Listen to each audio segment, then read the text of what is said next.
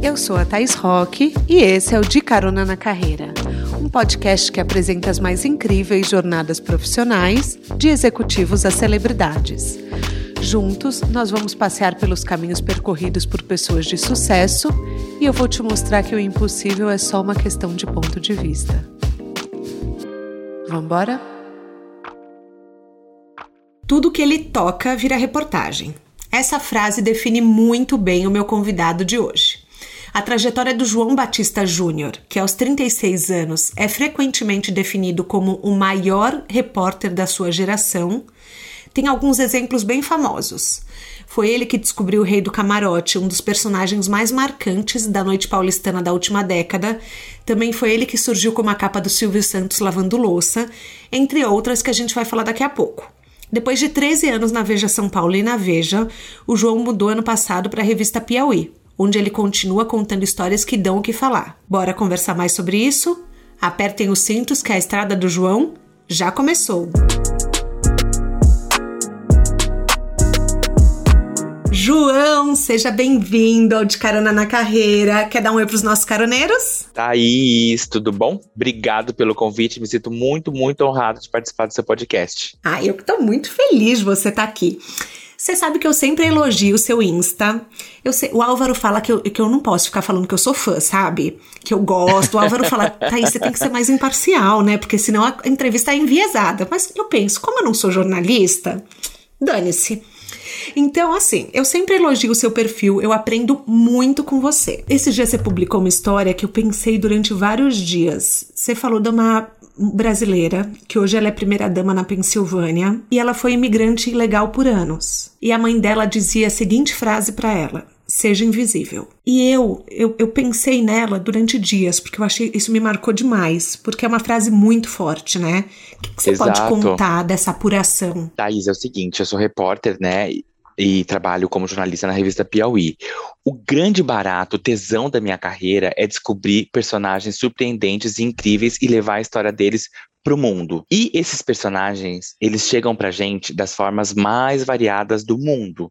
No caso da Gisele Fetterman, que é uma carioca da Tijuca, que se mudou para os Estados Unidos ainda criança, aos sete anos de idade, quem falou dela para mim foi uma pessoa chamada Dinho Batista, que ele é estilista e já foi agente de modelos. Ele tem uma amiga que mora em Long Island, em Nova York, que é amiga da Gisele, e o Dinho conversou com ela um dia a respeito de uma outra coisa. Ele falou: João, você já ouviu falar dessa mulher? Mulher? Eu não. Então você tem que saber dela. Ela está arrecadando milhões de dólares para a campanha do marido que vai ser o candidato do Senado da Pensilvânia pelos democratas. Ele é o atual vice-governador da Pensilvânia. Eu falei, uhum. ah, é? Deixa eu falar com ela, né? Enfim, liguei pra Gisele, assim, como quem não quer nada, meio que como uma pré-apuração, e ver se tinha história ali. E é que. E, e, tinha, tinha muita história. Então a Gisele, Thaís, ela se mudou para os Estados Unidos aos sete anos de idade. Porque a mãe, então nutricionista no Rio de Janeiro, estava cansada de ser assaltada. Então, lá pelo assalto de número 8, ela falou: Quer saber, vou vender minha casa. Era um apartamento, vou pegar meus dois filhos e vou para os Estados Unidos.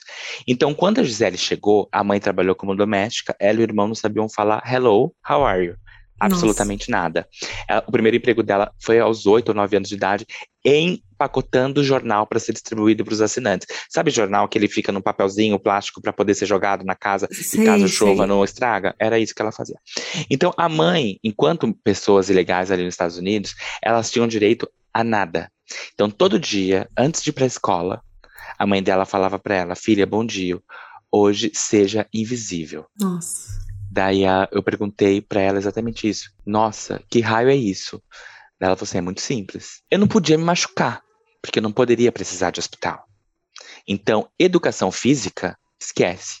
Porque se eu quebrasse meu braço jogando basquete, minha mãe poderia ser deportada. Eu meu não Deus. discutia com nenhum coleguinha, uhum. porque eu tinha medo de eles fazerem alguma reclamação sobre mim junto à direção do colégio e isso chamar minha mãe e verem que nós éramos ilegais. E hoje ela é uma mulher com 39 anos de idade, casada com vice-governador. Bom, se formou em nutrição, a, a escolha da mãe dela, trabalha trabalhava fazendo social food, como eles chamam lá nos Estados Unidos, que é dar comida e, e subsistência para aqueles menos assistidos.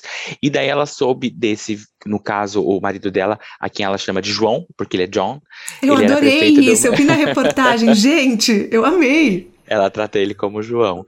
Ela viu que ele era, na época, prefeito de uma cidade chamada Braddock, lá na Pensilvânia, que ele estava fazendo uma revolução no que diz respeito à segurança pública. Ela ficou interessada no assunto e mandou mensagem para ele. Mentira, mandou mensagem para a prefeitura, uhum. uma carta. E aí ele respondeu: Quer marcar um café? Bom, eles têm hoje três filhos. A história deu certo, né? Deu certo, ela conheceu, eles se apaixonaram e estão juntos até hoje. E ela é uma mulher que hoje é uma força dentro do Partido Democrata, entendeu? Já foi alvo de, de de racismo e xenofobia dentro dos Estados Unidos, e ela é a mulher que hoje agrega votos ao marido, agrega valor ao Partido Democrata. Enfim, a ex-invisível hoje, uhum. a Gisele é. Nossa, é. hoje ela é tudo menos invisível, né? Exatamente. Que lindo isso. Você ama encontrar os personagens. Sim, muito. É, então, e, e, eu amo ler sobre os personagens. Então, eu sou a pessoa que, assim, eu sou seu público, tá? Ai, obrigado. Esses dias, você fez de uma personagem um pouco controversa da internet, que é a Karen Kardashian. Aham. Uhum. E eu escuto muitas críticas por ela ser um homem cis branco, dando conselhos para mulheres como se fosse uma mulher. Certo. E uns conselhos totalmente errados, né? É, e tem gente que diz. Basicamente, como arrumar marido rico. Exato. Tem gente que diz que mais reforça o machismo do que o contrário. Eu li certo. a reportagem que você escreveu, que ela falou, ah, mas o Paulo Gustavo fazia a Dona Hermínia, e completamente diferente, eu acho, mas ok. Sim. Como que foi a repercussão? O que, que você acha? É uma ótima pergunta, Thaís, porque é o seguinte, ela, a, o, o, o cara se chama Renato Chip, né? Ele também foi um migrante para os Estados Unidos, está casado e hoje super bem. É, ele criou a personagem Karen Kardashian Karen Kardashian em dezembro do ano passado, falando de da crise da pandemia, né? Ai, coitada das, das mulheres que não podem mais vir para os Estados Unidos porque para vir para Disney sem as babás que perderam os empregos, sabe assim? Então elas estão. É, é, era uma crítica da à economia do Brasil. Cara, é bem maluco pelo seguinte: ele não é um drag queen. A personagem é uma mulher. E aí, dentro do, do, do universo LGBTQ e a mais, as pessoas ficam muito uh, aguerridas com a questão do local de fala. Então, se é um personagem drag, tem que ser uma drag interpretando. Se é um personagem trans, uma trans interpretando e assim por diante. Veja a Selema que deu na Xuxa aqui, com a Xuxa aqui recentemente, lembra? Uhum. Ela não ia apresentar o RuPaul do Brasil, alguma coisa nesse sentido? Sim. Eis que a Xuxa é uma mulher cisgênero, as pessoas falaram, poxa vida, não tem uma drag tão divertida, tão amada, tão, tão, tão engraçada, a ponto de precisar recorrer a uma, ao ícone da, da mulher cisgênero, né? A branca, loira, Uhum. e deslumbrante. Então, essa é a crítica que o Renato recebe. Mas o que ele diz é o seguinte: eu, enquanto artista, tenho o direito de interpretar quem eu quiser. Eu, eu sigo uma psicanalista chamada Manuela Xavier, uhum. que agora ela tá sofrendo um shadow ban. Porque ela falou muito mal do, do caso daquele dono de rádio. E é, ela entrou, tipo, criticando mesmo. Ela é super feminista. E uhum. ela começou a sofrer shadow ban, assim, a conta dela começou a ser denunciada várias vezes. E ela fala muito da Karen Kardashian. Muito, muito, muito. Por isso que eu sei, porque eu sigo. E ela fala, é um absurdo, é, for, fortalece o machismo. E, então, assim. É, eu acho que as piadas ali são todas do estereótipo de que a mulher gosta de, de rico. Da mulher que é um rico uhum. para ser feliz. De que a vida é baseada em ter posses e tudo mais. É uma piada, é uma sátira, mas é vinda de um homem cisgênero. Então, uhum. isso é complexo, sim. Qual, assim, eu, eu amo acompanhar a sua carreira. Já disse isso dez vezes hoje, mas qual foi a coisa mais surreal que ser jornalista já te proporcionou? E olha que eu só faço essa pergunta babadeira para duas pessoas, para você e para minha amiga Andresa que trabalha com celebridades. Ser jornalista é um tesão, porque a gente tem a possibilidade de entrar na vida e em histórias que não são nem um pouco próxima às nossas, das nossas. Então eu vou te contar uma história. Teve uma vez que, e isso é muito enriquecedor a pessoa que eu sou. Isso me faz um ser humano maior. Então tem vezes que eu estou fazendo uma matéria sobre uma investigação criminal completamente atabalhoada. Eu falo com inúmeros advogados, eu falo com vítimas, com testemunhas, a história é rocambolesca, tem vários plot twists. Eu nunca saberia daquilo se eu fosse um médico Eu iria me concentrar na minha carreira de médico, me aprofundar na minha especialidade de médico. E depois eu vou fazer uma matéria sobre um jogador de futebol. E depois eu vou fazer uma matéria sobre imigrantes do México. E depois é uma pauta sobre o voo que caiu em Maraú e que deixou uh, uma pessoas sobreviventes sequeladas e tirou a vida de muitas outras. E essas pessoas, os seus familiares, os sobreviventes, seus, familiares, estão batalhando na justiça por justiça, porque o dono do avião uh, nunca entrou em contato com eles. Então, assim, isso me motiva muito, conhecer histórias de vidas diferentes. Mas eu vou te dar um único exemplo de um dia. Teve um dia que eu fui almoçar com a Eliana Tranquese dona da Daslu, que havia acabado de trocar de endereço, e quatro horas depois eu estava numa favela fazendo matéria sobre segurança pública, dentro do Parque Santo Antônio. Então, assim, eram extremos, extremos reais, e ambos me preenchem. Estar com a Eliana e aprender com a conversa com ela é tão interessante quanto ir na delegacia do Parque Santo Antônio e pedir autorização para ir numa batida policial na madrugada, para entender como que funciona e por que aquele bairro era o mais perigoso de São Paulo. Você fala com a mesma profundidade das fronteiras do México, do guarda-roupa da Val Marchiori, do mundo do crime, e isso vai. Mas esse que é o barato de ser jornalista, porque assim. Quem eu tenho é um você, né? re... Assim, qual, qual tenho... João é mais? Eu acho que eu sou um pouco de tudo, sabia? Porque assim, eu tenho colegas jornalistas que cobrem judiciário. Entendeu? Eu tenho um colega que depois de fazer é, jornalismo comigo no Mackenzie, o Kalel Cora, ele é brilhante. Ele foi estudar direito, porque ele é editor do Jota, que é um site fantástico, especializado em cobrir o judiciário. Ele sabe tudo do judiciário. Mas eu nunca tive essa aptidão de me aprofundar em um assunto, economia, política tal. Eu gosto de tudo, Thaís. Eu adoro tudo, com a mesma proporção, entendeu? Eu adoro, adoro descobrir personagens novos, adoro pautas sobre segurança pública, sobre corrupção, adoro fazer personagens como o Aval, como você falou, como o Rei do Camarote, adoro. Nossa, mas assim, cê, o que, que é um personagem que você sabe que ele vai bombar? O que, que esse personagem tem? Essa matemática não é, não é precisa, tá? 2 mais 2, 4, porque você pode fazer uma entrevista com alguém que você fala, nossa, arrebentei. A pessoa foi incrível, falou muitas coisas interessantes. O público leitor vai estar tá interessado em ler. E flopa. Jura? E super flopa. Sim. Sim. Às Tem uma questão que é o aqui seguinte. no podcast você, também. a- você pensa que o que você necessariamente quer ler não é, não é necessariamente que o povo quer ler. Verdade. Você tá entendendo? E tem uma outra Paranauê na história toda hoje, no mundo de rede social, que é como o algoritmo vai trabalhar aquela tua matéria. Então Uhum. não adianta, Thaís, você tá com baita de um conteúdo ali, entrevistei a Xuxa. Se não tem like daqui, comentário acolá, e a coisa for acontecendo. Não adianta. Não adianta. É, uma coisa que, eu, que o Álvaro me ensina muito é assim: ele fala.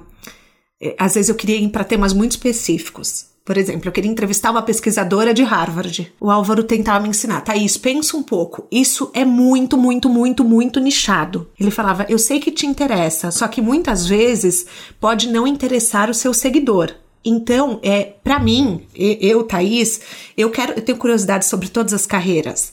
Só que daí o Álvaro me ensina isso. Ele falou que o público gosta, ele, pela experiência de vocês, né? Ele vai me mostrando. É muito curioso. Nossa. É, mas tem uma coisa que é muito bacana que é o seguinte: é o jornalista ele presta um serviço.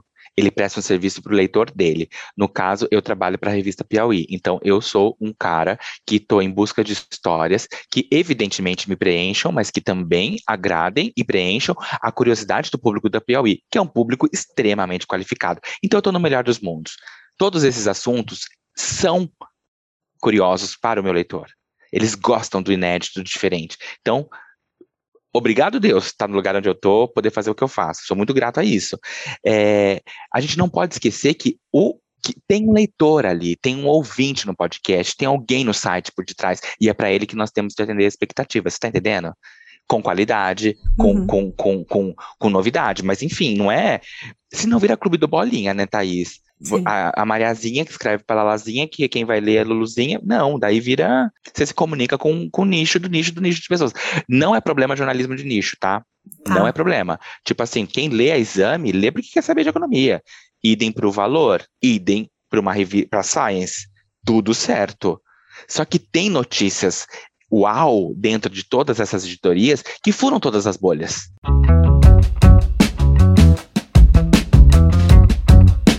Você morou em Londres e Morei. trabalhou como barman num restaurante super badalado. chamado Favela Chique, né? Isso. Eu sou formado em jornalismo numa... Bom, eu nasci em Extrema, que é uma cidade no sul de Minas Gerais, muito pequena, e eu não sabia na minha ao longo do ensino médio o que eu queria fazer. Eu queria ser ou médico ou jornalista. Só que eu não posso ver sangue. Se eu ver uma agulha, eu desmaio. E então, isso não é exagero. Você queria ser médico? Porque eu porque era um devaneio cósmico dentro da minha cabeça. E, e o, que eu, e o que eu gostava é, era de ler. Eu não sabia o que eu queria ser, mas eu sabia o que mais me dava tesão: ler jornais, ler revista, ler livro. Eu queria ler, eu queria estar bem informado, eu queria ler. Eu mandava e-mail para o Dimenstein, que depois eu viria trabalhar com ele. Ele era colunista da Folha, comentando a coluna dele. Eu mandava e-mail para o Contado Caligares, elogiando a coluna dele, sugerindo coisas. Olha a audácia. Que depois máximo! viria a. Sugerindo sempre- pauta? Sim, porque eu achei uma coisa interessante, eu tinha visto o outro e mandava. Sim, eu mandava e-mail para deputados sobre determinado assunto que estava em pauta no Congresso. Eu sempre fui essa pessoa que me conectava pelos jornais. A minha cidade não tinha teatro, não tinha cinema. Então, o jornal e a TV a cabo, depois, depois de determinado momento, era uma porta para o mundo. Uhum. Tudo que eu via na MTV, eu nunca podia ter acesso. Eu lia as, as críticas na Folha sobre filmes e peças e tudo mais, as quais eu não poderia ver, porque não tinha lá. Uhum. Eu tinha cinema em Bragança Paulista, que era onde eu estudava, e vinha para São Paulo muito de vez em quando. Embora não seja longe, não era, um- não era comum vir para São Paulo. A gente vinha, sei lá, no Playland, às vezes no McDonald's, sabe assim, Play Uhum. Center, mas era uma, duas vezes por ano. Então, quando eu vim estudar no Mackenzie, eu fiz três anos de faculdade e daí eu interrompi a faculdade, eu tranquei para poder ir morar em Londres. Só que eu nunca fui filhinho de papai, eu tinha que pagar minhas contas. Então, minha mãe esbugalhou o olho quando falou: Você vai para Londres e o Mackenzie, você vai abandonar a faculdade. Calma, mãe, não vou. Daí ela me ajudou um pouco, mas ela falou: necessariamente você tem que trabalhar, a Libra, enfim, é impraticável.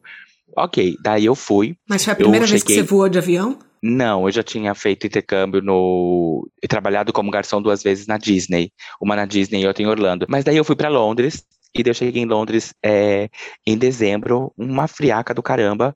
Fui trabalhar como garçom numa agência de garçons, de catering. O cara chamava Mr. Khalid, ele era um, um marroquino. Basicamente, eu trabalhei no Hilton, que ficava no aeroporto em Heathrow, e tinha outros dois hotéis no centro. Eu amava quando pegava os hotéis no centro, mas era raro, quase sempre a gente ia pro Hilton. Trabalhei todos os dias de dezembro, todos os dias, porque tinha muito serviço. A gente começava o, expediente polindo ah, talher. Então eu jogava numa, numa, num pote de água quente para tirar toda a sujeira, e sujeira e depois polia e depois servia. Também trabalhei depois com um amigo meu de Extrema, que morava em Londres, me indicou, e eu passei no teste como garçom da área VIP do Chelsea, do estádio. Ali foi uma coisa muito Que difícil na minha vida. máximo! Porque Mas eu fiquei pouco, legal? Thaís. Eu fiquei pouco. Não, era muito. Era o ó, na verdade. Por quê? Porque eu trabalhei ali uns dois meses aos domingos. Tá. Thaís, era muito difícil. Eu falava, eu falava inglês bem, entendeu? Eu dava aula aos sábados em, em- em extrema, no CCAA eu tinha um bom inglês, mas daí você pega ali, onde basicamente o público era família com muita criança Uhum. com muita criança. E Thaís, atender criança inglesa gritando, amor, não é um nível de inglês bom, é um nível de inglês Power Plus Supreme, Uhum. que eu não tinha. Porque a criança, ela não. Ah, e outra coisa, você podia montar cardápio. Além de ter o que tem ali no cardápio, eles podiam montar. Tá. Então a criança começava a falar o que ela queria, e eu, I beg your pardon, Uhum. porque assim, o que, tu tá como? falando? Oi? Enfim, foi, foi, foi difícil. Até que eu fiquei fixo do Favela Chic, que era uma balada super, super bacanuda, cujos sócios são franceses e brasileiros, eram, porque fechou. E eles já tinham um monte de. Tinham, há 10 anos eles estavam em Paris, enfim, e estavam tinham acabado de abrir em Londres. E daí eu vi uma vaga de emprego num site, fui e me candidatei. Daí eu fui ah, no teste, o cara era um, um, um norueguês que perguntou pra mim: eh, Você tem experiência com bartender? Eu falei, tenho, não tinha nada. Nunca tinha feito merda nenhuma. Beleza, vamos fazer um teste. A benção é que no Favela Chic tinha uma carta de drinks muito reduzida. Muito reduzida. Tá. Tinha caipirinha, tinha mojito, tinha, tinha Blood Mary, tinha poucas coisas. O problema maior era a questão da cerveja. Porque eu era recém-chegado na Inglaterra, eu não sabia as marcas de cerveja. Então eu ia para o supermercado com câmera Cybershot, porque o celular da época não tinha câmera, fotografava sessão de cerveja, sessão disso, sessão daquilo, para depois ficar decorando. Porque daí se a pessoa perguntasse o, número pra, o nome para mim, eu saberia falar, não, não trabalhamos com isso. Gente, que empenhado. Tô chocada. Não, e, e detalhe, né, as pessoas, o Favela, ele era um dining club. Ele começava como restaurante e virava boate com o pessoal subindo em cima da mesa, né, Thaís? Então, as pessoas pediam isso muitas vezes já alegrinhas ou alegronas. Então, amiga, você aprende inglês na prática, é maravilhoso. Mas tinham as pessoas que eram mais habituês do, do Favela Chique, em função da relação de amizade dos donos, né? E o Mário Testino era muito amigo do Jorge, do Jerome, então ele estava lá com muita frequência. O Mário é casado com um brasileiro, né, o Ian, e ele ia muito, muito, muito. Então, assim, eu já servi morrito para Kate Moss, para Natália Vodianova. Por isso que você precisa de um livro. É, era muito divertido. Mas eu tinha uma vida dupla. Eu tinha uma jornada du dupla. Eu trabalhava no favela de quarta a sábado, das quatro às duas da manhã. Eu tinha aula de inglês todos os dias, das nove a uma da tarde. E eu fiz dois cursos importantes de jornalismo lá. Um na BBC, chamado The Journalist Knows, que foi fantástico, que era um curso de jornalismo investigativo, era voltado para rádio. João, você gosta de rádio? Não, não gosto de rádio, mas era sobre investigação jornalística e foi excelente. Eu fiz um outro curso sobre jornalismo de moda na Central São Martins, que era, um, que era um curso de verão, um mês e meio, dois dias por semana, que foi muito, muito legal também. Até fiz algumas matérias para o site Chique da Glória Calil, que na época, enfim, era uhum. a Silvia Rogar, que é minha amigona, era, era, era editora-chefe eu enchi o saco de todos os sites do Brasil porque eu queria fazer matéria. Fazer matéria. Fazer então, matéria. Você tinha, você tinha sempre uma dupla jornada. Você nunca é, deixou o jornalismo quando você estava em Londres? Não, eu fui para Londres porque eu queria aprimorar o inglês e queria ter experiência de viver fora um tempo, entendeu? E eu sempre fui fascinado pela Inglaterra. Então Londres era o lugar que me fazia bater o coração mais forte, entendeu? E Mas tinha naquele momento a possibilidade não é muito de trabalhar. desrespeitosa? A imprensa, você está sendo muito chique. A imprensa de celebridades lá é escrota. Completamente é. escrota. Eu, eu ia falar isso, porque eu lembro de, assim, de, deles é, grampearem o telefone do Jude Law e da, da Sienna Miller. Da Sienna Miller. Uhum. Os dois já foram favela. Já foram? Ai, que bafo. Sim. Então. Enfim, é, sim, é, isso é crime, né? Isso é crime. Então, o mas de, o, por, por que eles como referência para você, então? Ah, não, a referência da, de Londres não era jornalística, era da cidade. Era, eu queria viver, experienciar Londres, mas deixa eu te falar uma coisa: o jornalismo da Inglaterra é um dos mais sérios do mundo, em contrapartida todo esse devaneio que eles fazem. O critério da BBC não tem o que falar. Você tá entendendo? O Guardian, o Financial Times, a Monocle, que é uma revista que eu amo e admiro, também é inglesa. Então, The Spectator, eles têm muito jornalismo de qualidade, tá? Mas eu só fui conhecer isso envelhecendo, eu não sabia disso com 21 anos de idade, te confesso. Uhum. Mas o jornalista, ele tem. Ele... Quanto tempo você morou lá? Morei um ano. É que eu fiquei um ano em Londres e dois anos viajando, fiz mochilão também. Que legal. Caroneiros, eu tô muito feliz em anunciar essa parceria. Como vocês sabem, a grande missão do meu trabalho é ajudar vocês a encontrarem seus caminhos profissionais. E um grande passo é quando a gente decide lançar nossa marca na internet. Por isso, quando a Nuvem Shop me procurou, eu pensei que seria perfeito apresentá-los aqui no podcast, porque eles são a maior plataforma de e-commerce da América Latina. O processo de criar sua loja é simples, dá para integrar com as redes sociais de forma rápida e, além disso, eles têm uma rede com mais de mil agências certificadas para te ajudar na estratégia de marketing e design. E mais do que isso, a plataforma tem o compromisso de ser sua parceira nessa jornada do empreendedorismo, te ajudando com treinamentos, conteúdos e tutoriais que vão ajudar o seu negócio a chegar mais longe. A Nuvem Shop já oferece 30 dias gratuitos e isenção de tarifa de venda durante 90 dias. E para você, meu caroneiro amado, ela oferece um adicional de 25% na primeira mensalidade da loja virtual. Cria sua loja, depois compartilha com a gente na comunidade do Telegram. O link exclusivo dessa promoção está no descritivo do episódio e é a forma de você acessar o desconto. Mostre ao mundo que você é capaz e crie a sua loja online na Nuvem Shop. O jornalista ele tem muito trabalho que às vezes a gente nem sabe. Às vezes, para escrever um texto de 10 linhas, você demora uma semana inteira. Uhum. Cê, você trabalhou na, na sessão Gente da Veja, no Terraço Paulistano da Vejinha eu vou, vou falar aqui que eram as minhas partes preferidas da revista. Tipo, abre a revista, era a primeira coisa que eu lia, tá? Pela coluna social, né? É um clássico. ai, ai, ai, gente, não me julguem.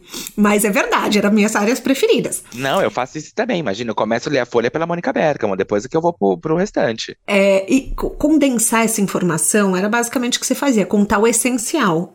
As pessoas têm noção do tanto de trabalho que você devia ter? Tem nada. Thaís, é o seguinte: escrever uma nota com furo dá tanto trabalho de escrever uma matéria gigante cheia de linhas. Entendeu? Uhum. O trabalho, gente, é, não estou desmerecendo a escrita, pelo amor de Deus. Escrever é uma arte. Quanto mais você escreve, mais você lê, mais você escreve melhor. É fundamental. Mas o essencial, antes da escrita vem o quê? A história, a apuração bem fundamentada. Ponto final. E a apuração bem fundamentada, ela existe de muito trabalho, de muita, muitas vezes envolve leitura de documento, falar com inúmeras fontes. Então, se você tem uma história com começo, meio e fim, às vezes ela pode ser contada em 10 linhas, às vezes ela pode ser contada em 20 mil toques. Independe, entendeu? O jornalismo de coluna é um jornalismo exaustivo. É um jornalismo em que tudo é notícia, que todas as fontes são relevantes e que você tem que circular para poder falar com todo mundo. Seu telefone não pode deixar de tocar de, de, de, de, ser atendido. Então, te manda alguém uma mensagem no domingo, seis e meia da tarde, João, posso te falar? O jornalista já pensa assim, puta que pariu, tô vendo The Crown, mas daí o outro lado pensa, sim, quero falar, porque eu não sei o que vem. Uhum. Você tá entendendo? Sim. E as coisas são urgentes, e se você não dá, alguém vai dar. É. Você tá entendendo? Tem essa então, sensação. Tem, apuração, né? tem, tem, apura, tem pessoas que chegam com uma notícia com começo, meio e fim. Você precisa confirmar com alguém, né? Tá. Mas tem outras que te chegam com uma fagulha. Com o começo do começo do começo. Que te gera uma curiosidade. Aí você tem que ir atrás. Part... Aí você tem que ir atrás, só que assim, o jornalismo é a arte da espera, da persistência.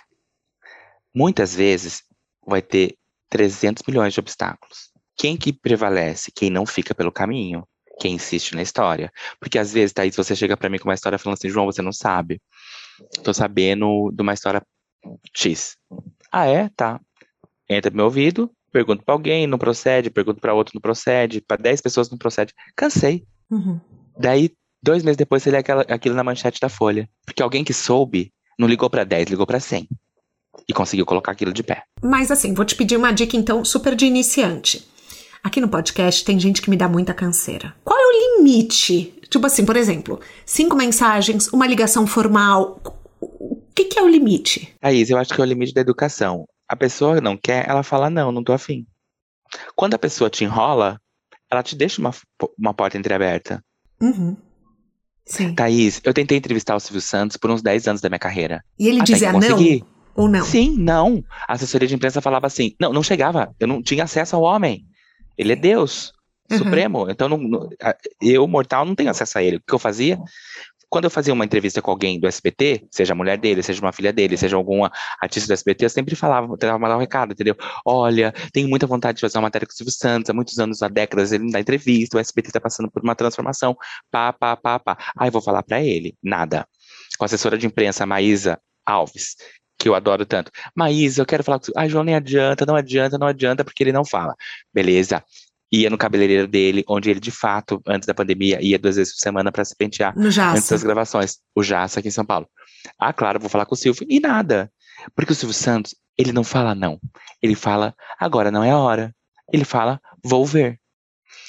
Até que, Niki, que a gente descobriu o endereço dele em Orlando, nos Estados Unidos, e eu tá, falei pra minha diretora lá. de redação. Ele passava as férias de verão lá. E daí eu falei pra minha diretora de redação, Alexandra Zaparoli, falei, Zapa, quero ir pra Orlando pra fazer matéria com o Silvio Santos. Daí ela falou assim, você tá louco? Você tem alguma garantia? Eu falei, garantia não tenho, mas a gente aqui de São Paulo nunca teve nenhuma garantia, a gente tentou de todas as formas. Uhum. Arrumo o endereço dele, arrumei. Detalhe, arrumei o endereço errado, Thaís uh, uma fonte que morava, que tinha uma casa no mesmo condomínio que o dele, que não é um condomínio fechado, um condomínio que dá para entrar a pé ou de carro, me falou, é a casa tal da rua tal, que era a casa do Jorge Ben. não era que é vizinho de muro do Silvio Santos. Daí eu fui. Você batendo lá o Jorge Ben, oi. Não, vai vendo. A gente foi num voo diurno, porque, enfim, imprensa, você sabe, sempre tem que economizar. Fui para um voo, sei lá para onde, eu acho que para Houston, de Houston para Orlando, pá. Descemos lá, eu e Fernando Moraes, fotógrafo, passamos em frente à suposta casa do Silvio Santos. Ah, detalhe, podia ser que o homem não estivesse lá. Porque a Maísa falou, você quer ir é por seu conta e risco, mas o Silvio Santos, ele geralmente fica entre Orlando e Las Vegas, onde ele vai em feira de, de televisão, ele gosta de ver shows, blá, blá, blá. Então podia ter o risco de eu ir para lá e ele não estar na cidade. Tá, mas enfim. Tudo bem. Chegando lá, vou passar na casa do. Não, tudo bem, não. Eu ia ficar louco da vida. Não, mas você não podia esperar? A gente comprou passagem de nove dias, tá? Porque era o dinheiro que a redação podia. E daí, eu e o. Então, assim, teria um limite. Então eu e o Fernando fomos, passamos em frente à casa, a suposta casa do Silvio Santos, tudo aceso. Bom, feliz. Casa tá acesa, ele e a esposa estão nos Estados Unidos, ponto final. Vamos dormir felizes da vida, porque uma batalha já foi vencida, esse homem está aqui na cidade, a outra tem que ser ele dar entrevista pra gente. A gente não queria bater na porta da casa dele, porque a gente pensou que poderia assustá-lo. Então, dentro da minha ingenuidade, o que, que eu pensei? Ele vai pro Walmart, eu faço uma entrevista. Ele vai para a CVS, eu faço outra entrevista. Ele vai dar um rolezinho com, com a mulher, eu faço outra entrevista. Então, esses nove dias eram assim: para cada saída de Silvio Santos, eu ter um tico dele na vida lá e ir falando com ele. Porque ah, mas ia, o seu plano era abordá-lo do nada e falar: Oi, eu sou repórter, eu quero te entrevistar. Isso. Ele já sabia quem eu era. Tá. E ele já sabia que eu estava no encalço dele há anos. Então, quando eu me apresentasse, não seria, ah, um ET apareceu na minha frente, entendeu? Porque ele sabia que o, o João Batista da Veja São Paulo estava ali querendo entrevistá-la há muito tempo. Niki e Thaís, no dia seguinte, 8 horas da manhã, eu e o Fernando fomos com um motorista brasileiro na rua da casa do Silvio Santos e do Jorge Ben. A gente pensava que era uma casa, né? E daí a gente ficou, sei lá, uns 100 metros dessa casa, é, do outro lado da rua, vendo se o Silvio Santos sairia. Nada. Meia hora, uma hora, nada. Até que sai o Silvio Santos com dois cachorros, a raiz do cabelo por fazer quase na altura da orelha, de uma outra casa, que estava muito mais perto do carro. O. Fernando pegou a câmera dele e tá. Fizemos um monte de foto. Pô, João, já temos. Saiu para os cachorros fazerem xixi. Já temos um puta abre de matéria sensacional. Nossa, estamos com a sorte. Corta, o Silvio Santos vai para casa dele. Depois vem um, um, um guardinha numa bicicleta. Oi, tudo bom? Quem são vocês? Ah, ele viu Ai, vocês. Não. O guardinha, quem são vocês? Ah, nós somos jornalistas do Brasil. E naquela casa, agora apontando para a casa certa, né? Uhum. É, mora um grande empresário e o maior apresentador da televisão do Brasil. Nós queremos fazer uma reportagem com ele. Beleza. Ah, porque alguns vizinhos estranharam esse carro parado há tanto tempo aqui com três homens dentro. Uhum. Faz sentido. Meia hora depois, vieram duas bicicletas. Olá! Então, os vizinhos estão incomodados, eles estão preocupados. Eu vou bater na casa dele para saber se ele quer falar com você. Se não puder, você tem que sair daqui. Eu falei, moço, o senhor vai estragar, por policial, né? Uhum. O senhor vai estragar toda a estratégia. Assim, Uhum. Eu mostrando que era Veja São Paulo, que ele não fazia ideia, que essa é a revista que eu trabalho, aqui meu passaporte e tal. Não faz isso. Não, não, não. Eu vou fazer isso porque é o seguinte: aqui na porta dele você não pode ficar porque isso é stalking. Foi bater Imagina na porta. um restraining da... order que nem a Rihanna botou na, nas pessoas. João, você ia chegar no auge com um restraining não, order pro Silvio Santos. Não, Deus me livre e guarde, tá? Você nem brinca. Daí eu peguei, o cara foi, quando eu tava conversando com ele, o cara foi de bike, bateu na porta, saiu o Silvio Santos. Ele conta pro Silvio Santos, o Silvio Santos fala, não vou dar entrevista. Uhum. Então não vai dar entrevista, ele aqui embora. Beleza. A gente volta, o, o motorista falou assim, ah, vamos trocar de carro? Que daí eles não vão perceber. Daí chega o carro da polícia, quando a gente ainda tava loucubrando. Seguinte, passaporte de vocês, quero ver tudo. Bom, daí a gente assinou um termo que a gente não podia mais ficar na casa do Silvio Santos.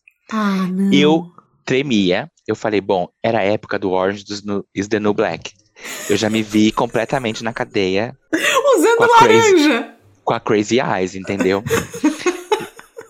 falei, socorro, Jesus amado. Liguei pra redação, falei, ó, escuta, tem uma coisa. Vai dar cadeia, eu não quero ir pra cadeia nos Estados Unidos. Assim, não quero, eu não piso mais naquele condomínio, não quero saber do Silvio Santos. Mas eu fui com muitas revistas de matérias importantes que a Veja São Paulo havia feito sobre o universo SBT. Uhum. Então tinha a capa da Patrícia Bravanel, feita pelo Álvaro, capa com o então presidente do Jequiti, feita pelo Daniel Bergamasco, dentre tantas da Dona Iris Abravanel, feita pela Giovanna, Roma, Giovanna Romano, e eu tava com todas elas ali. E o Silvio Santos, Cenoura Bravanel, como ele assina, ele não assina o Silvio Santos, uhum. ele mandou um bilhete pro Daniel Bergamasco, que foi meu editor e é um grande amigo que eu respeito pra caramba, falando o seguinte, depois da capa do Jequiti, Daniel, adorei a capa, obrigado, conte sempre comigo, algo nessa linha, tá? E o Daniel uhum. me deu o cartão, eu levei o cartão. Amo, contra fatos Daí, não há argumentos. Aí, a Alexandra Zaparoli pediu para eu enviar as revistas com o cartão do Daniel, com uma carta escrita em punho por mim, falando seu Silvio Santos, João Batista, me apresentando, né? Vim aqui exclusivamente para fazer matéria contigo. A prova de estarmos aqui, a, da importância dessa, dessa matéria, é termos vindo aqui na cara e coragem sem a certeza de nada. Aqui estão algumas reportagens que fizemos sobre o SBT nos últimos tempos, com o cartão. Uhum. E mandei flores. Mandei o entregador entregar, gata, porque eu não apareceria lá nunca mais. Claro. Uhum. Eram umas duas, eram umas duas da tarde. Eu falei, ó, oh, Fernando, quer saber? Acabou de inaugurar o parque do Harry Potter, assim. Acabou não, tinha inaugurado o parque do Harry Potter na Universal, eu não conhecia ainda. Falei, quer saber, vamos lá? Ué, não temos mais nada para fazer, né? Amo sua patrimaníaca. Beleza, daí eu também sou. Amo, amo, amo. É que uhum. você não. Os, os ouvintes não podem ver, mas enfim, tem tudo deles aqui. Daí fomos, beleza. O motorista, bom, leva vocês pra lá, atravessando a cidade. Pá, pá, pá, pá, estacionamos no parque. Toca meu telefone, era assim, número desconhecido. Eu pensei que era a redação de São Paulo. Uhum. Oi, já atendi falando, oi Sérgio, meu editor da época, Sérgio Ruiz. Oi Sérgio, oi João, não, aqui é a Dona Iris. oi Dona Iris? É, a gente pegou o teu recado aqui com as revistas, a sua carta. Você pode falar com o Silvio? Thaís? Minha Se eu posso? Eu tava na. Eu vim para isso. Entre o Harry Potter e o Silvio Santos, eu sou o Silvio Santos. Daí. Tá, mas também um falei, pouquinho pra ver o Harry, vai. Uh. Ele atendeu pô, pela minha mãe, com aquela risada, haha, então quer dizer que Gente, você eu quase veio... cuspi água que eu tava bebendo agora. então quer dizer que você veio aqui para Orlando para me entrevistar? Falei, sim, Silvio. Eu vim aqui para entrevistar. Nossa, que loucura. Como que tá a tua agenda? Livre. É, enfim, eu falei, a minha agenda é a sua agenda. Eu vim exclusivamente para entrevistar o senhor. Então vamos fazer o seguinte. As perguntas já estão feitas? Eu falei, sim, estão feitas já do Brasil, impressas. Então, traga, vem aqui você e o fotógrafo, porque eu falei que estava eu e o Fernando, que a Iris vai passar um café para vocês. Meia hora, tá bom? Ai, gente. Thaís, só que a gente tava sem o equipamento. E a gente tinha a missão de fazer uma entrevista em vídeo também. Motorista corre, fomos pro hotel, pegamos tudo. O hotel era muito próximo ao condomínio.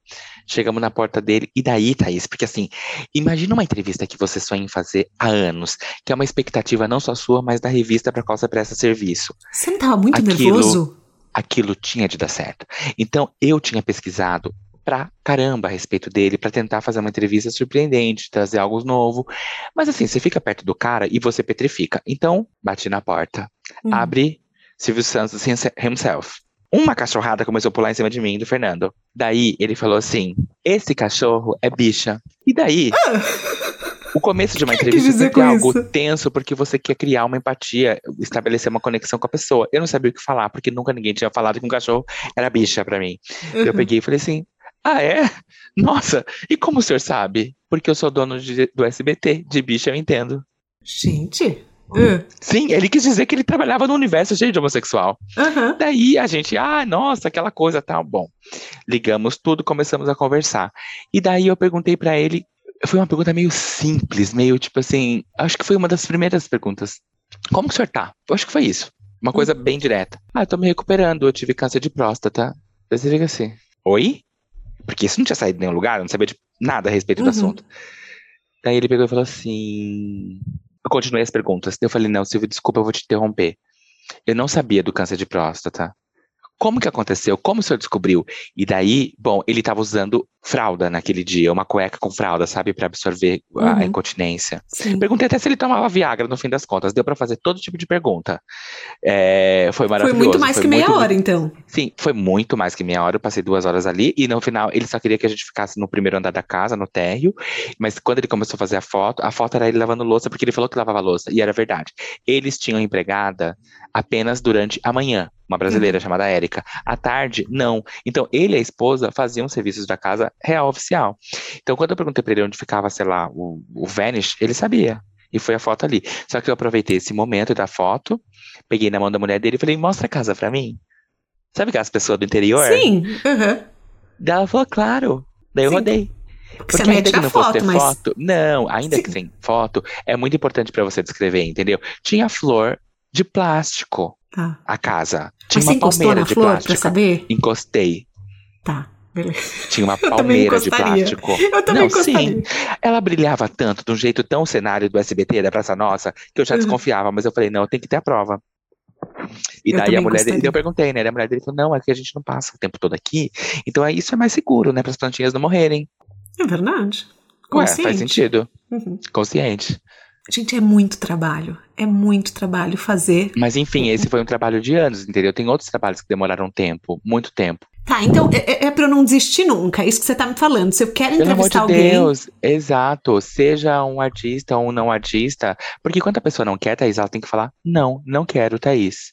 Tem Sim. pessoas que falam assim: não quero agora. Ou seja, deixar uma fresta pro futuro ou agora não é o momento. Vale tudo, vale mandar presente, então mandar flores, tudo pela Cara, conquista. eu acho que vale assim, presente não.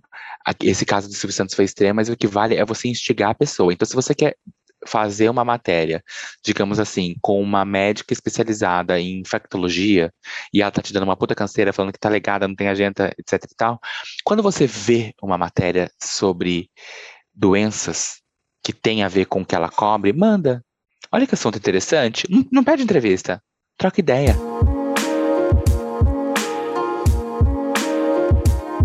Eu vi você contando no Debates Inúteis, nosso podcast irmão, um beijo debaters, que assim, para escrever sobre piriguete, você ia pra balada, abordava a mulherada. Então, e você tá me contando tudo isso do Silvio. Uhum. Não dá para ser tímido, para ser jornalista? Para ser um bom jornalista não dá para ser tímido? Eu acho que a timidez. Eu conheço amigos tímidos que são excelentes jornalistas, mas eu acho que para fazer o tipo de jornalismo que eu faço, que é indo a campo, tem que ter tem que ter falta de vergonha na cara. Tem que ser atrevido. Isso é uma qualidade. Entendeu? Por exemplo, quando, não sei se você lembra, teve aquela novela Avenida Brasil, em que a Is Valverde era uma periguete assumida. Sim, e daí super. a gente quis fazer uma matéria de capa sobre as periguetes paulistanas. Bom, onde eu ia achar periguetes? nos antros, não, né, nos palácios das Piriguetes, que naquele momento bombavam as casas de músicas sertanejas. Uhum. Vila Mix, Woods. Woods.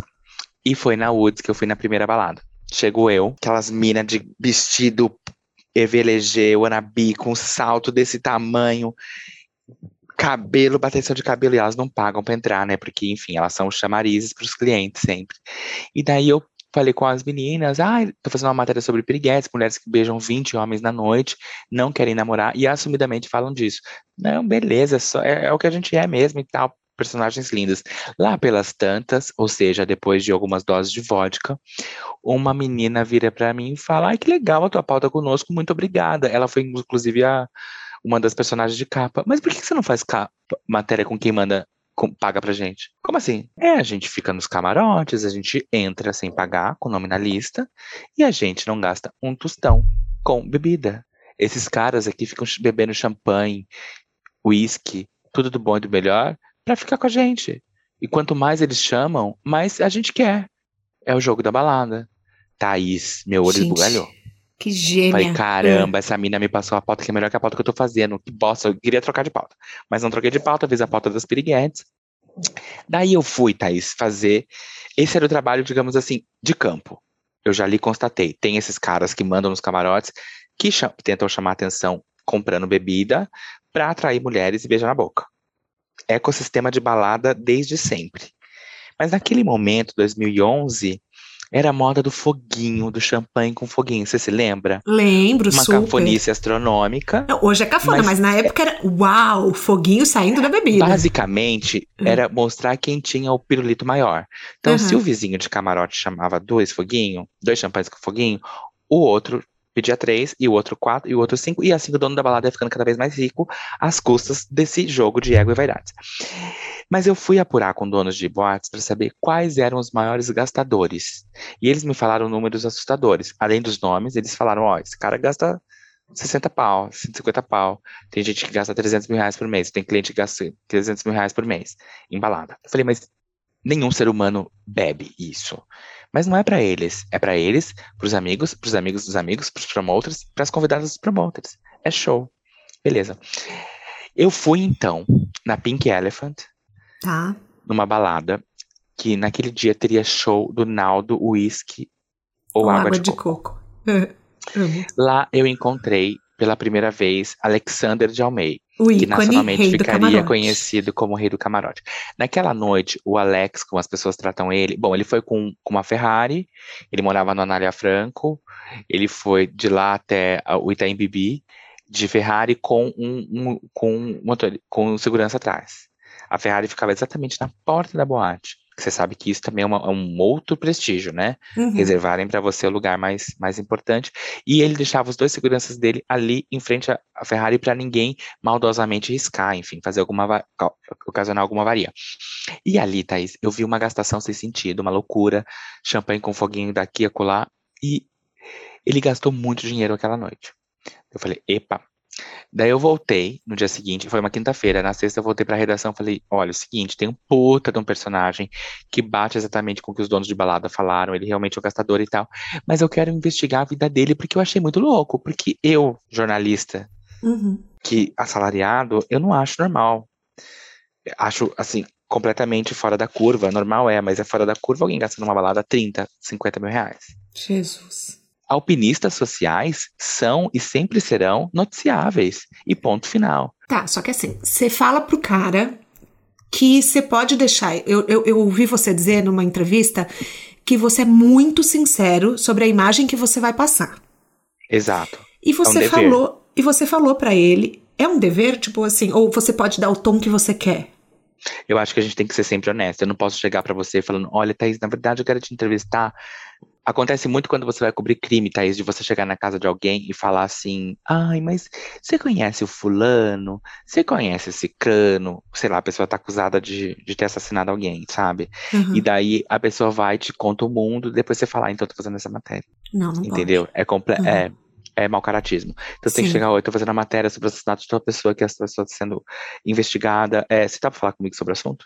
Se você quiser, você pode falar comigo em on ou em off. Você pode dar essa possibilidade pra pessoa.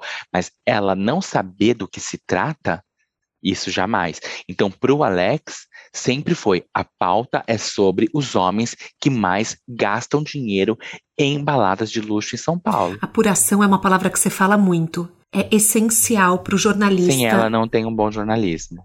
Tá. sem notícia, sem, sem, sem consistência, Se tem dúvida, mas a matéria é quente. não publica jamais. Se tem dúvida, não é matéria, é especulação. Dúvida não é reportagem. Jornalismo é documentação de algo. Ponto. Você tem dúvida, você apura mais para não ter a dúvida. Se você apurou, apurou, apurou, apurou, apurou e segue em dúvida, não publica. Perdeu uma noite de sono em dúvida, não publica. Escutou apenas uma fonte, se a fonte estava no local e viu, publica. Se a fonte é terciária, tem que falar pelo menos outra terciária para ver se bate as histórias. Ponto. A não ser que você, eu, eu, João, aconteceu isso comigo, perfeito. Isso não tenho que falar. Eu, João, vi, testemunhei, perfeito. Agora, oi Thaís, tudo bom? Viu? Eu escutei falar que naquele lugar tá rolando tal. Você vai e publica? Não. Eu escutei falar. Você vai ter que falar com alguém que viu. Ou alguém daquele local que pode dar uma fonte mais próxima. E assim se transcorre o curso da, da apuração. Tá, mas assim, eu vi duas pessoas muito famosas no meio do empreendedorismo é, sendo desmascaradas como fakes. Isso você acha que aconteceu porque é a era da internet ou porque foi tipo um, um- um jornalismo falho?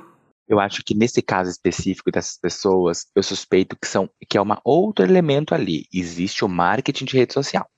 Então as pessoas crescem na rede social falando o que quiserem, muitas vezes em verdades. Eu conheço influenciadora de saúde que fuma, que ela nunca fumou. E ela posta foto fazendo abdominal o dia inteiro. Então, o mundo da rede social aceita tudo. Acontece o seguinte: uma vez que você se torna pessoa pública, você está sujeita ao escrutínio da imprensa e dos seus seguidores. Então, no caso de uma influenciadora de empreendedorismo, ela foi é, bastante mal avaliada porque havia inconsistência no currículo dela. E uma vez que você vende o teu peixe como alguém que estudou em tal lugar, fez curso em tal lugar, fez, fez aconteceu, e ela é muito boa, né? O, o currículo dela, de fato, é brilhante. Mas se tinha inconsistência, uma vez que você vira é, uma figura pública, você está sujeito a isso. Bom, eu falei da mas vamos pegar alguns ministros, né? Desse uhum. governo. Sim. O Ricardo Salles falou que estudou em Yale. Mentira. Thaís, uma vez que você se torna uma figura pública, você está sujeito ao escrutínio da imprensa e dos seus seguidores. E se você mentiu, isso pode vir à tona. Ponto final. Talvez seja muito ridículo você resgatar um tweet teu de 2011, sei lá, sendo, sabe, sendo leviana com a novela, falando um comentário idiota tal. Isso talvez seja menor, porque, a não ser quando você tenha, tenha cometido ali uma injúria, uma coisa séria no tweet, mas porque você era outra pessoa, você, eu digo assim, qualquer pessoa era outra pessoa há 10 anos, certo? Sim, certo. Agora sim, falar que você fez mestrado em Yale, não. Que você não fez dá. algo em Colômbia, é mentira, entendeu? É mentira, e daí não dá.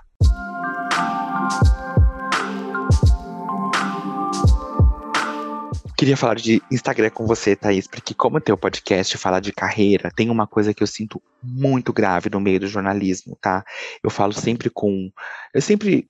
E, e adoro, sou convidado para ser TCC de alunos de jornalismo e falar com estudantes de jornalismo. Eu sempre tento encaixar, aceitar, porque eu amo a minha profissão e eu gosto muito de trocar ideias e saber o que está rolando na cabeça de quem está chegando no mercado agora. Mas uma coisa que me assusta muito, Thaís, é jovem estudante de jornalismo ou jornalismos, jornalistas já formados, que daí é mais assustador, que pensa que o mundo é tudo que está na timeline deles. Não na é. Bolha. Jornalista tem obrigação de ler e ler pra caramba. Jornalista que não sabe o que está acontecendo em Brasília não é jornalista. Ah, mas eu cubro moda. Não importa. A gente tem que fazer sinapse, a gente tem que entender o que está acontecendo. Os grandes jornalistas eles são pessoas extremamente bem informadas. Então, tem que ler. Se você fica só lendo, vendo o que está na timeline, você acha que aquilo é o que acontece no mundo, e não é. Você não consegue ver pauta para além do teu umbigo. E a gente precisa. Eu não sou do universo, Thaís, da balada de luxo, do foguinho. E eu estava ali cobrindo. Eu nunca precisei migrar de forma legal para o México para entender a dor daquelas pessoas. Eu não preciso ter sido assediado para fazer pauta de assédio as pautas existem e elas não estão no Instagram. O Instagram é uma fake, é um mundo de fantasia. Você está entendendo? Os grandes jornalistas de moda do mundo são pessoas completamente inteligentes, como o Edward Enninful, da Inglaterra, que cuida da Vogue inglesa. Por que, que ele está revolucionando a Vogue inglesa? Porque ele está trazendo notícia para a capa da revista. É algo difícil? Não. As pessoas não querem saber só de mina gata. Não precisa ter aquele ativismo que é mais marketing do que ativismo de verdade. Precisa ter notícia, conteúdo. Sim. Se calhar de ser um personagem que tem uma causa, lindo e maravilhoso. Vamos enaltecer quem. Desculpa, vamos enaltecer quem precisa. Mas o que precisa é ter notícia. E um jornalista não pode ficar aprendiz de jornalista e jornalista não pode ficar na, só no, no Instagram. Achar que like é importante, gente. Não é, entendeu? Tem gente que entra na escola de jornalismo hoje muito pensando. Eu conversei com um professor que ele me falou que os alunos, quando chegam na faculdade de jornalismo, eles perguntam assim: Oi, Fulano, tudo bom? Tudo... Quantos seguidores você tem no Twitter? Não acredito. Quantos seguidores você tem? Então, assim, que régua é essa?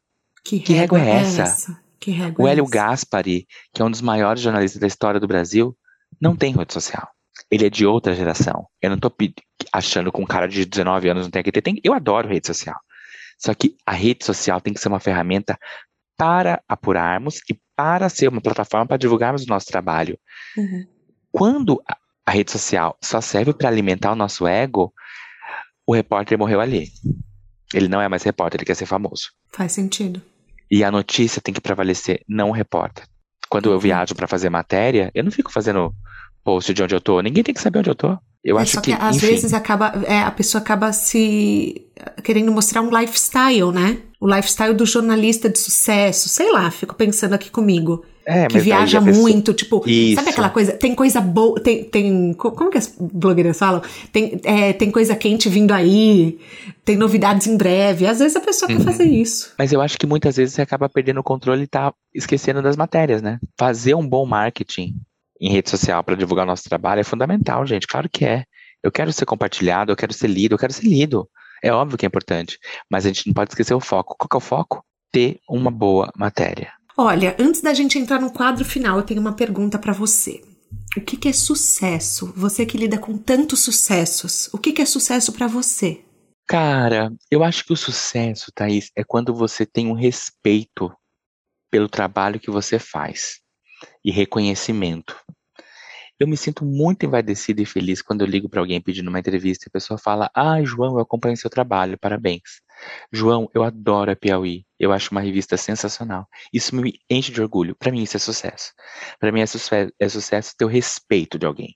Tem inúmeras pessoas com as quais eu vou entrevist- conversar, entrevistar, que é uma matéria que eu estou investigando o cliente delas, no caso de advogado, investigando tudo, mas sabem que aquilo é um bom jornalismo e vão me receber, porque tem respeito ao trabalho que eu faço. Então, para mim, isso é sucesso. A gente tem um quadro aqui chamado pneu furado.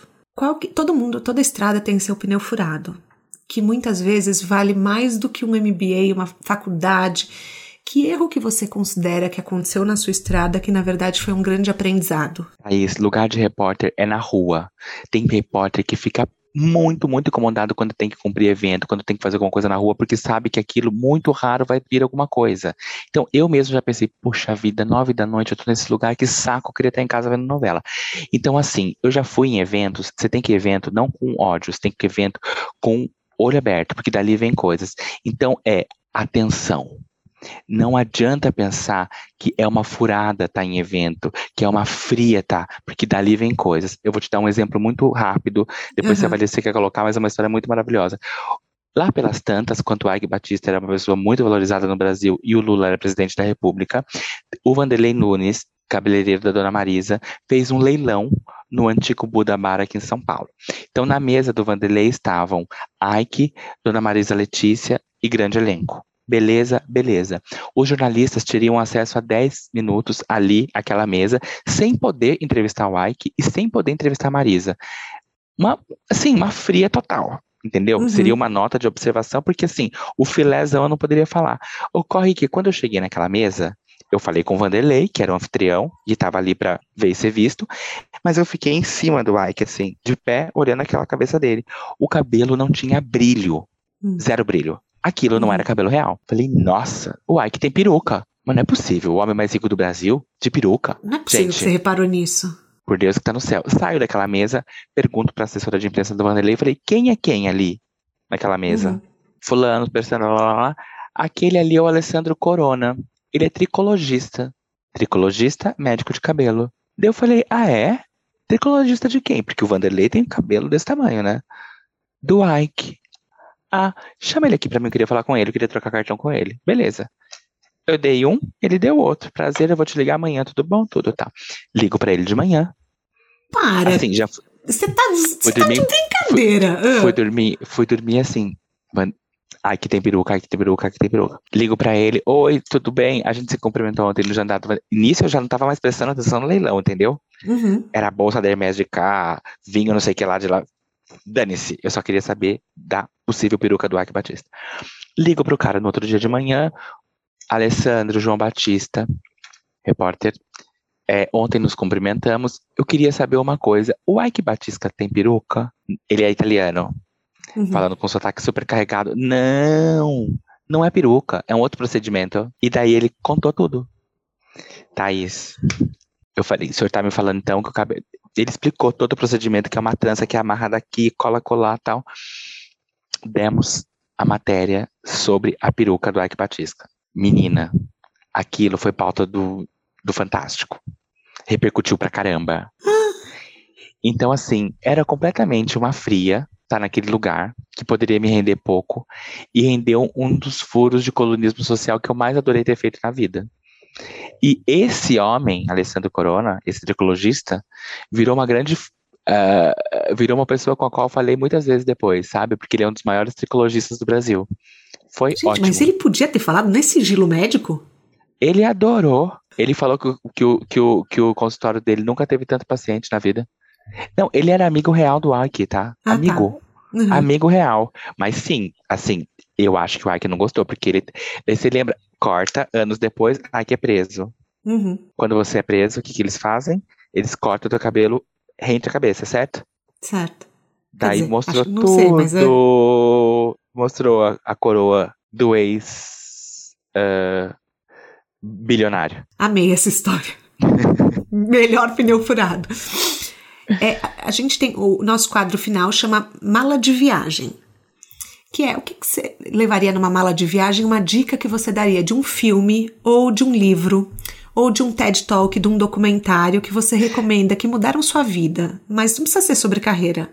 Tá, ô Thaís, eu vou tentar dar uma resposta que não é, é essa porque eu não sou bom em responder isso, mas é o seguinte, a viagem pra mim, ela é fundamental porque ela me ajuda a, enfim, nos primeiros dias não, mas depois você vai ficando mais vazio, né? Vai Uhum. levando. O que eu faço é o seguinte, eu faço milhões de anotações na viagem, de coisas que eu quero fazer, de pautas que eu quero retomar, de projetos que eu quero tomar. Então eu volto da viagem com muito sangue nos olhos. Eu anoto, Thaís. Então, por exemplo, o livro que eu tô lendo na viagem, eu pego a contracapa e eu fico anotando. Ah, eu quero voltar a pedir entrevista pro Faustão que me dá bolo há 500 anos. Então, eu coloco depois, parênteses, falar com a Fernanda Maluf, que é a secretária dele, falar com a Luciana, mandar novo e-mail para ele. Eu volto da viagem, eu- Uhum. e- mas isso são inúmeros, tá? Eu vou fazendo check, check, check, check. Significa que eu vou conseguir? Não, mas significa que eu não posso perder o tesão por fazer aquilo. Porque ao Sim. longo do ano, quando você vai acumulando todos os trabalhos e serviços, você meio que esquece. Ou você- a gente não é esquecer apenas, você é soterrado pelo dia a dia. Então na viagem dá uma limpada para Uhum. você valorizar o que você quer, Muito pensar bom. em novas histórias. A gente chega ao fim da nossa carona. Uma carona que eu queria tanto fazer. João, muito obrigada. Eu amei o papo, amei saber que você é um Potter maníaco também. Sou. É que não tá aqui do meu lado, mas eu tenho. A minha caneca de, de chá é o. Foi comprada em Hogwarts. na Maravilhoso. Universal. E assim, eu acho que principalmente você mostrar um, um outro lado do jornalismo, foi o que eu te falei durante o papo, mas que eu amo que você debate tudo com muita profundidade e você é considerado o maior jornalista da sua geração e mas em momento algum isso sobe a sua cabeça. Você, você nunca se leva tão a sério demais que você não pode criar uma conexão humana. E, e eu amo isso em você, assim, eu admiro muito, porque você cria pautas interessantes, você faz com que a gente queira debater assuntos que talvez eu nem me interessasse. Então, assim, parabéns. E foi um grande aprendizado hoje. Muito obrigada. Thaís, você é uma fofa. Eu fico muito honrado pelo convite. Você é uma fofa e um pouquinho louquita, porque não tem essa de melhor repórter de nada. É, é muito legal. Isso é sucesso. É você ser lido por pessoas de altíssima qualidade. É você estabelecer conexão com pessoas que são bem inteligentes, que você admira. Então, ter você lendo o meu trabalho, isso pra mim é sucesso. Isso me deixa muito feliz. Parabéns pelo seu podcast. Parabéns pelo trabalho que você faz. Parabéns pela escolha dos personagens aqui. São super, super curiosos, diferentes. Tem Xuxa, tem, enfim, tem todo mundo. Você, com essa sua delicadeza e educação, você vai conseguir todos esses, esses outros que ainda não falaram não, mas que em algum momento vão ceder ao teu charme e vão falar sim, senhora. Eu falo contigo. Ai, obrigada, João. O De Carona na Carreira tem a consultoria de conteúdo do Álvaro Leme, a supervisão do José Newton Fonseca, a sonoplastia e edição do Felipe Dantas e a identidade visual do João Maganin. As dicas que a gente abordou até aqui estão todas na plataforma que você nos escuta no descritivo do podcast. Bora lá no Instagram falar mais sobre o episódio de hoje? A gente volta na próxima semana com mais um De Carona na Carreira. Um beijo grande.